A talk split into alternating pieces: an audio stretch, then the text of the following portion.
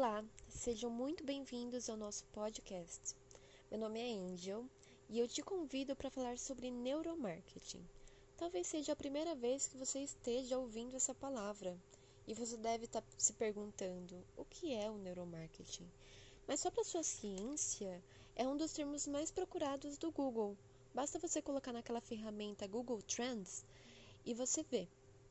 E hoje ele é muito buscado por profissionais de marketing, estudantes e muitas empresas, empresas que querem entender um pouco mais sobre como funciona a cabeça do consumidor. Mas vamos começar pela etimologia? Eu gosto de separar para ficar mais fácil de entender. O neuromarketing é a mistura de neurociência e marketing e tem como principal objetivo entender o que o consumidor faz para preferir uma marca, comprar ou não um produto e até mesmo se tornar um cliente fiel. Tudo isso estudando o que não está sendo explicitamente dito em pesquisas de satisfação, feedbacks e nem mesmo comentários nas redes sociais, pois são motivações que nem as próprias pessoas reconhecem. Ao criar o conceito, o cientista L. Smith tinha como objetivo compreender qual a influência neurológica que determinadas ações de marketing têm no, no comportamento do consumidor, possibilitando o entendimento e a criação de campanhas mais efetivas. E agora eu chamo meu amigo, Kaique Miqueias, para falar um pouquinho de como que funciona o neuromarketing na cabeça dos consumidores. Como que isso acontece, é, Kaique? Você pode me falar? Olá, meus amigos. Bom, acho que para a gente entender como é que funciona o neuromarketing na cabeça do nosso consumidor, é preciso primeiro a gente voltar a entender como é que funciona a mente né, desse consumidor. Né? Difícil. e eu acho que isso toma o tempo de muito filósofo e cientista, mas a gente tem um conteúdo que vai simplificar um pouco isso para vocês. Uh, a gente toma as nossas decisões através do inconsciente, né? E a maioria das nossas compras ela é movida pelo nosso lado emocional. E tem um porquê, né? Nossas decisões tomadas né, pelo cérebro antigo, né, nosso cérebro reptiliano, né, são decisões geradas da emoção, né, mais primitivo, é algo mais animal, algo mais irracional. Né? O nosso cérebro antigo ele tem mais de 10 mil anos, então uh, ele é bem primitivo. No, já o nosso cérebro mais novo, né, o responsável, por exemplo, pela nossa linguagem, o nosso lado emocional, ele não tem nem 10 mil anos. Muito novo. É, o neuromarketing ele tem, tem de ativar os gatilhos mentais, né, como o medo, a dor, a, a, segurança, né, para influenciar o poder de decisão do consumidor. A TV, por exemplo, quando a gente liga a TV, a gente vê um mar né, de desgraça. Né? O que ela gera né, é, em nós um sentimento de dor, de medo. Né? Nosso cérebro ele foi preparado para agir de acordo com a sobrevivência. Esse é o nosso primeiro porquê, é o nosso primeiro instinto. Né? E usando o gatilho do medo, da segurança, né? É, a TV uh, ah, ativa o nosso sistema inconsciente, né, esse lado reptiliano, e atrai a nossa atenção consequentemente. Né, entre outros gatilhos como a escassez, o desejo. Né. No início da quarentena, por exemplo, a gente tem um, um exemplo muito válido, né, que é, foi o, o, aumento no consumo de papel higiênico, né, desenfreado, as pessoas estocando comida de forma desesperada, né, sem uma real razão, mas porque realmente causou um medo. Né. Esse foi o gatilho principal. Né? E o marketing, né, por si, ele precisa entender de pessoas. E quando se entende de pessoas, é, é, se, se, entende como que o cérebro funciona, consequentemente vamos buscar o neuromarketing. O neuromarketing nada mais é que um conjunto de ferramentas e técnicas científicas utilizadas para ah, conhecer o comportamento do consumidor. Né? O consumidor ele é regido por rotina, por hábitos. Né? Logo, é preciso entender como vender melhor, né? É, vender o certo para a pessoa certa, causando a dor certa no mercado certo. Né? É, o neuromarketing ele aposta, uh, ele mostra, aliás, é, que é, realmente o cérebro ele liga uma luzinha quando é, em determinadas áreas, né? Se é, por exemplo, da emoção, se é da razão, né? Como é que funciona os nossos é, hormônios, nossos neurônios, e é tudo pautável, é tudo mensurável, tudo tangível, né? Através de técnicas como os gatilhos mentais, como já falamos, nós podemos é, direcionar esse poder de decisão. O ser humano ele tem um neocórtex, né, que é esse, é nosso cérebro principal, ele é o que evoluiu ao longo do tempo. Né? Ele é responsável, né, como já dizemos antes, pela linguagem, né, pela nossa razão. Né? Temos também o nosso sistema límbico, responsável pela nossa emoção, e temos também o sistema reptiliano, né, que é o que provavelmente falaremos mais. É, é o mesmo cérebro que temos há 10 milhões de anos. Então, é o mesmo, consequentemente, dos, dos répteis, dos animais, né? Ele é movido, né? Ele é responsável pelo nosso instinto, pelo nosso lado, pelo nosso lado é, inconsciente e irracional, né? Por exemplo, se entra aqui um leão nessa sala agora, né? A minha primeira ação é a, primeira resposta do meu sistema é sair correndo, né? E aí a mão soa, o coração acelera, o corpo responde inconscientemente a esse, essa, a esse ato, né? Por isso a gente fala que de 85% a 95% das tomadas de decisão, decisões são ah, inconscientes, né, responsáveis é, por esse tipo de cérebro, pelo cérebro reptiliano. Ele é tão incrível né, que ele é, ele é muito eficiente. Se você faz ou pratica uma ação uma, duas, três vezes, as próximas vezes ele já, ele já age de, algo mais, de, de uma maneira mais automática. Isso significa, por exemplo, fica muito claro para quem dirige carro, né? Quem começou lá a aprender, você tem que pensar em tudo, como trocar uma marcha, olhar no retrovisor. E quando você pratica isso de algo mais efetivo, é, de uma maneira mais efetiva, a gente sabe que você nem pensa, né, em, como agir, no, sobre trocar uma marcha, etc. E tal, né? E, e, a gente fala aqui então de comportamento humano, né? O nosso, os nossos hormônios, né? Como que eles reagem, os nossos neurônios reagindo.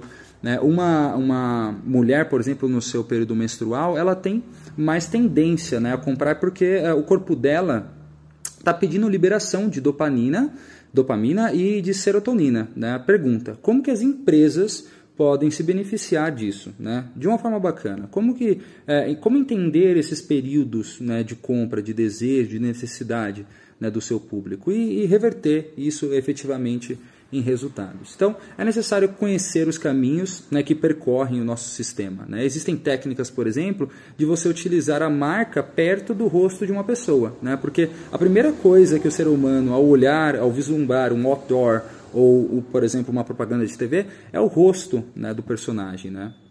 E é algo inato do ser, né? Quando o bebê nasce, a primeira coisa que ele procura é o rosto da mãe. Então, ah, são ações inconscientes, né? É, voltada para esse lado mais é, reptiliano. Nos Estados Unidos, por exemplo, é liberado usar é, a oxitocina, né? Ocitocina, que é o hormônio né, que a mulher libera quando ela tem filho, né? E é autorizado em salas de reunião, em palestras, né? E isso é distribuído através de cheiros, de odor, é, e é o hormônio do, do, orgasmo. Então, isso deixa os participantes mais felizes, mais confortáveis e mais aptos para uh, aceitar a ideia que o palestrante está é, passando. É super interessante.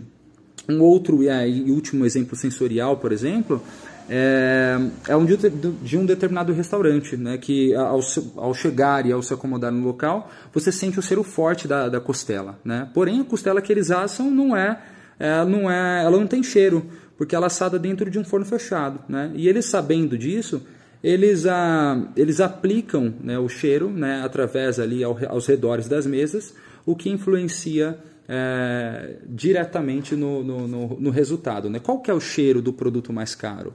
Né? Isso é neuromarketing, né? A pipoca de cinema é outro exemplo claro disso, né? A gente não faz uma pipoca dessa em casa. Então são, adi são aditivos né, que nós utilizamos para induzir, para influenciar né, o nosso público, é, o nosso consumidor, e para isso é necessário entender na mente do consumidor, né, do nosso cliente, né, e como motivar eles. Né? Você precisa realmente se conectar né, como a, sua marca pode se comunicar emocionalmente com o seu cliente. Né? Por mais que o marketing ele tenha o objetivo de satisfazer as necessidades e desejos dos clientes, é necessário né, saber o momento certo também de causar insatisfação no cliente. Por exemplo, né, como assim? Né? Os eletrônicos, celulares, por exemplo, eles fazem muito bem isso. Você acabou de adquirir um celular novo, e aí daqui seis meses eles lançam um novo produto. Como te convencer de comprar aquele novo produto? Através, o que, que te insatisfaz nesse produto que você comprou agora, que já no novo lançamento deles não tem mais? É uma câmera melhor, né? é um melhor sistema de, de processamento, etc. Então, para finalizar, é por isso que é importante a gente entender né, é, o comportamento humano né, e, e, saber né, da dor do seu cliente. Né, e sabendo disso, aplicar os gatilhos mentais certos, nos momentos certos, baseados nos padrões do cérebro, do cérebro reptiliano, do neocórtex, para influenciar né, os nossos consumidores e maximizar os nossos resultados né, demandados. Então agora eu vou chamar o Vitor para falar um pouco sobre as características do neuromarketing. Vitor Cobori, é contigo. São características do neuromarketing o estudo da parte inconsciente do cérebro humano, como por exemplo, a emoção. Quando uma marca e ou um produto gera alguma emoção em seu consumidor final, há uma grande chance de que seu cliente lembre de sua marca ou seu produto em algum outro determinado momento de sua vida. O contraste seria o trabalho com imagens e cores que surge no cliente uma breve percepção do que seu produto e ou serviço é capaz. Visual é um breve julgamento do cérebro ao enxergar ou analisar o visual de um produto, serviço ou marca. O egoísmo, presente em grande quantidade de pessoas, possui como desejo e características não gostar ou querer coisas iguais de outras pessoas de acordo com pesquisas críticas de especialistas, apontam que aproximadamente 95% da parte inconsciente do cérebro humano contém sentimentos e emoções que estão presentes nas tomadas de decisões que são refletidas no ato e na hora de suas compras.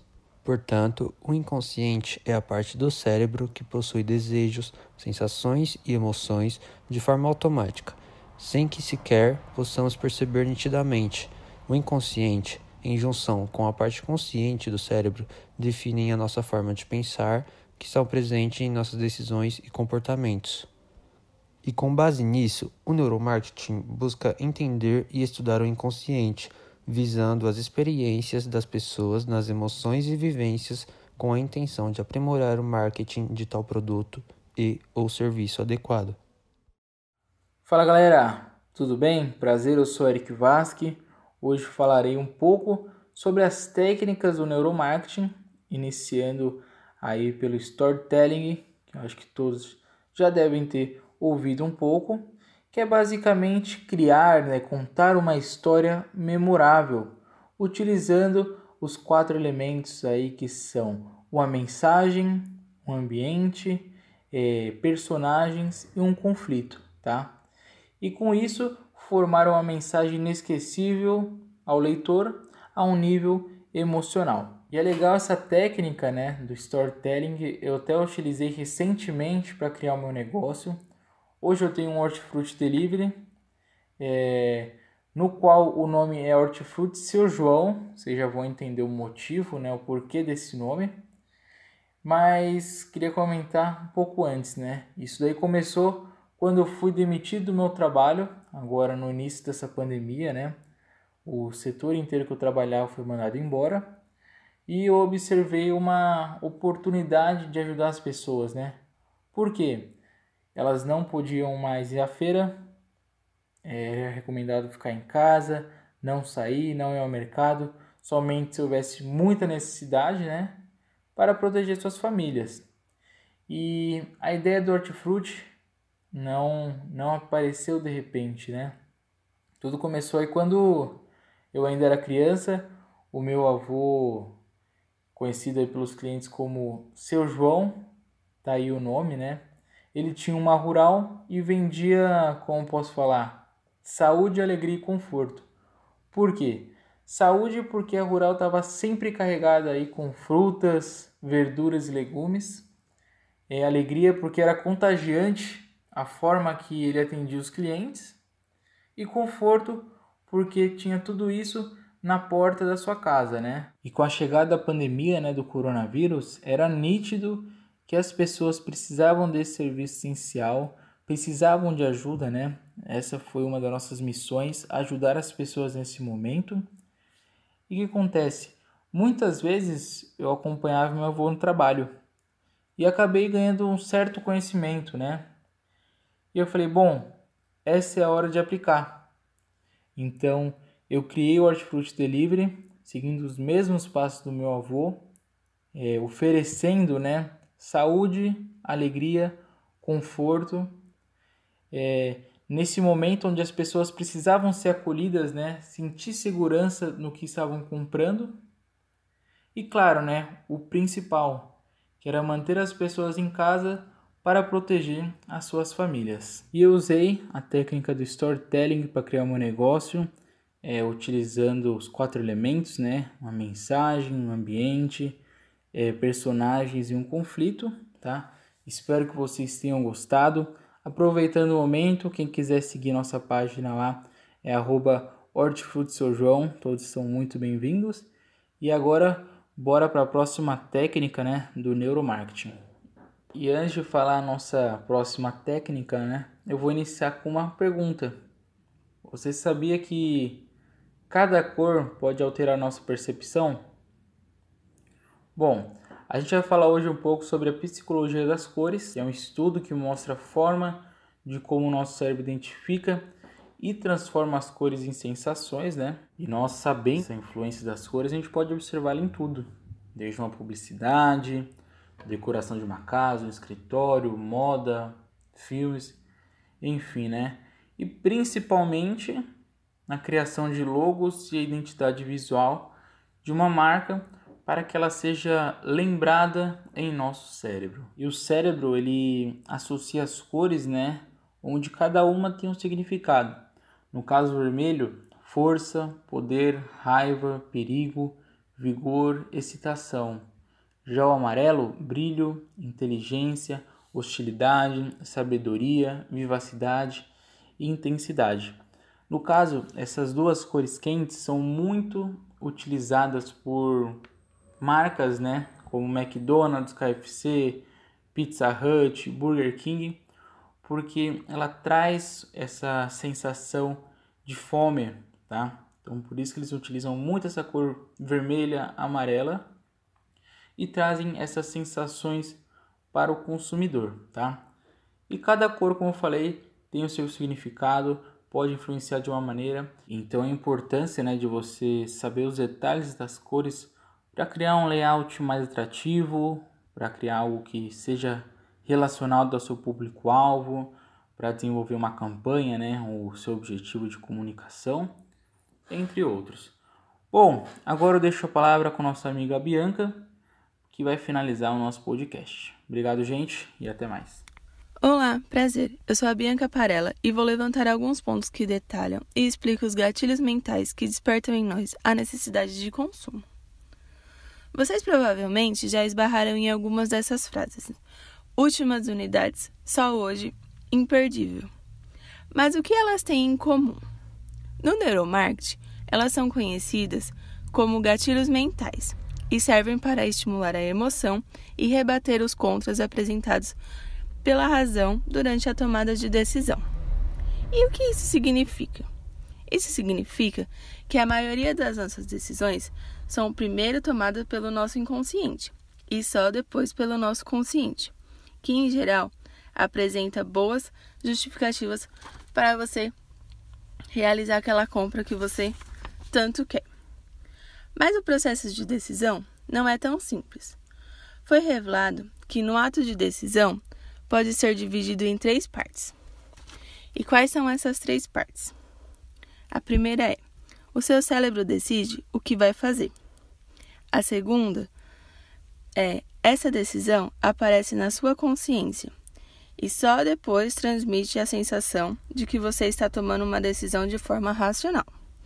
E por último, você age de acordo com, com a decisão tomada. No total, são mais de 17 gatilhos mentais, mas separei dois deles para citar aqui.